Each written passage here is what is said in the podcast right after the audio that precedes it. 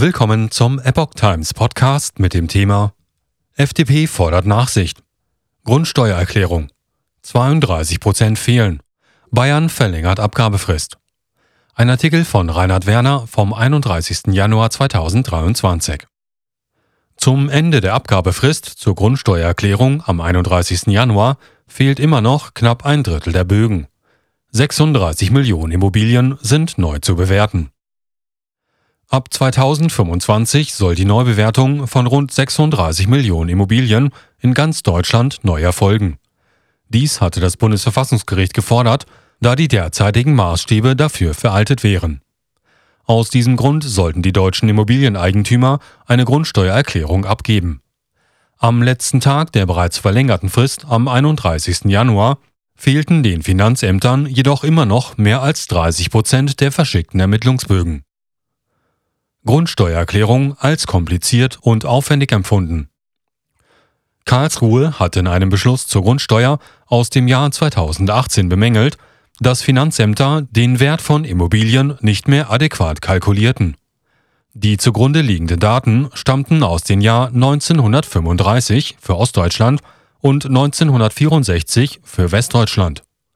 Nun sollten alle Angaben zur Grundstücksfläche, Wohnfläche, Gebäudeart, Baujahr und Bodenrichtwert erneut erhoben und ausgewertet werden. Selbst bloße Kleingartenareale sind von der Datenerfassung betroffen. Viele Grundstückseigentümer klagten über eine komplizierte Gestaltung der Formulare. Einige Finanzämter gingen von Verzögerungen bei der Bearbeitung aus.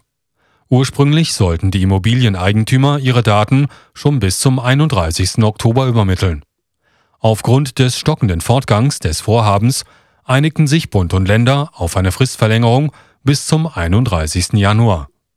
Bis zum vergangenen Sonntagabend hat der Rücklauf dem Bundesfinanzministerium zufolge immer noch nur 68,9 Prozent betragen. Unterschiedliche Positionen der Länder zu neuerlicher Fristverlängerung.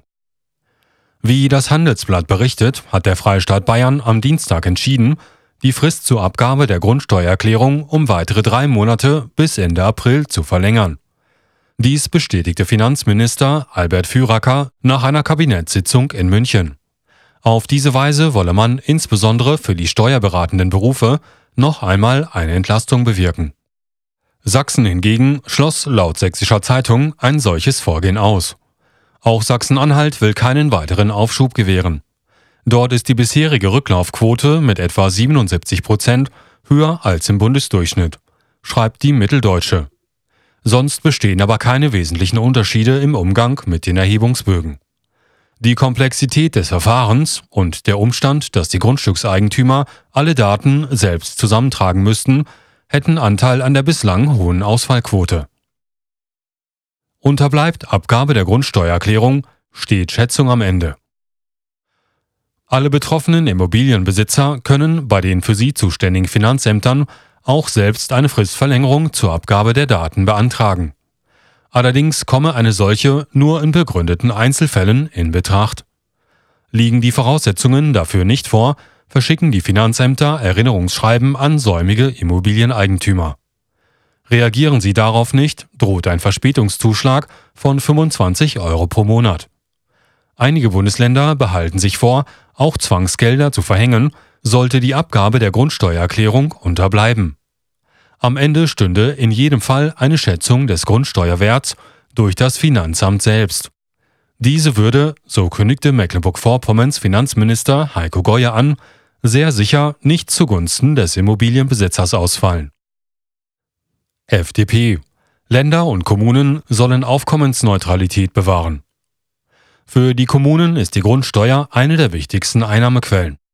Wie viel Grundsteuer die einzelnen Eigentümer ab 2025 tatsächlich zahlen müssen, wird noch eine Weile offen bleiben. Denn das hängt entscheidend von den sogenannten Hebesätzen der Gemeinde ab.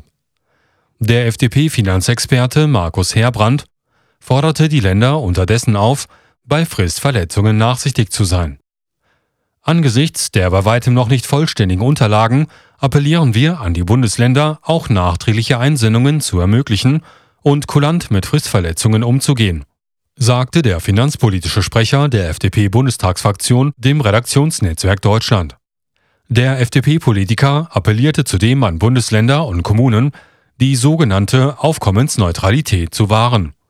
Sie sollten die Reform nicht dafür nutzen, um pauschale Erhöhungen bei den kommunalen Hebesätzen durchzusetzen.